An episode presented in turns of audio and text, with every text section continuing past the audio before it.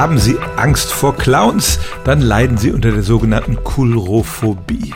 Besonders verbreitet ist die in den USA. Dort ergab eine Umfrage, dass die Menschen mehr Angst vor Clowns haben als vor Terrorattacken oder allgemein vor dem Tod. Clowns mögen heute vor allem auf Kindergeburtstagen eingesetzt werden, aber in der Tradition ist es eine durchaus erwachsene Angelegenheit, verwandt mit dem Hofnarren, der früher ja nicht nur eine Witzfigur war, sondern der einzige, der einen Herrscher überhaupt kritisieren durfte.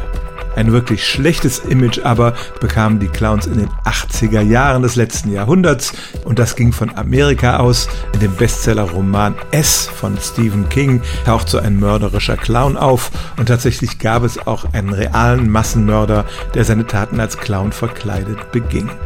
Kinder sind auch meistens nicht sehr begeistert, wenn der Clown auf einer Party auftaucht. Das hat mit mehreren Faktoren zu tun.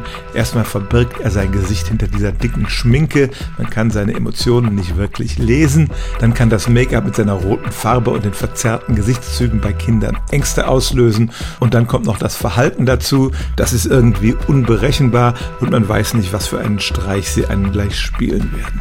Dieses Negativ-Image der Clowns ist natürlich generell unberechtigt.